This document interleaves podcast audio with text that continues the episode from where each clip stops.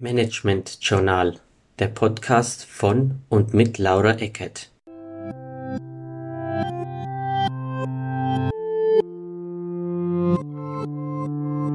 Hallo und herzlich willkommen zum heutigen Management Journal Podcast. In den vergangenen Wochen haben mich viele Fragen rund um das Thema Kurzarbeit erreicht, die ich heute für Sie beantworten möchte.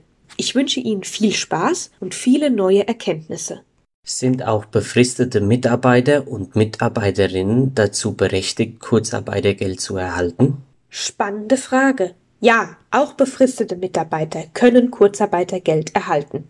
Häufig haben Angestellte Angst um ihr Jahresurlaub. Gibt es derzeit bereits eine konkrete Regelung dazu? Wenn individuelle Urlaubsplanungen der betroffenen Arbeitnehmerinnen und Arbeitnehmer bestehen, sieht die Bundesagentur für Arbeit befristet bis zum Jahresende von der Notwendigkeit der Einbringung von Erholungsurlaub aus dem laufenden Urlaubsjahr zur Vermeidung von Kurzarbeit ab. Der Resturlaub soll allerdings weiterhin für die Vermeidung von Arbeitsausfällen genutzt werden. Besondere Regelungen gelten für das Bauhauptgewerbe.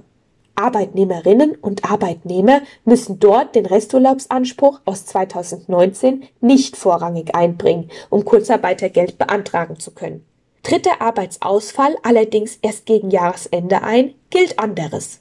Von dieser soeben genannten Sonderregelung sind nicht die anderen Bereiche der Bauwirtschaft, wie zum Beispiel Dachdecker etc. betroffen.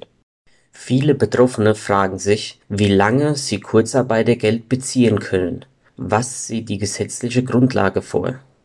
Einschlägig für die Beantwortung dieser Frage ist der Paragraph 104 SGB III.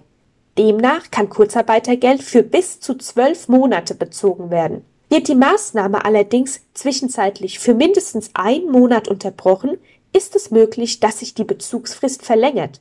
Eine Sonderregelung gilt für Unternehmen, die die Kurzarbeit bis spätestens 31.12.2019 eingeführt und bei der Arbeitsagentur beantragt haben. In solchen Fällen kann das Kurzarbeitergeld bis zu 21 Monate lang, aber längstens bis zum 31.12.2020 bezogen werden.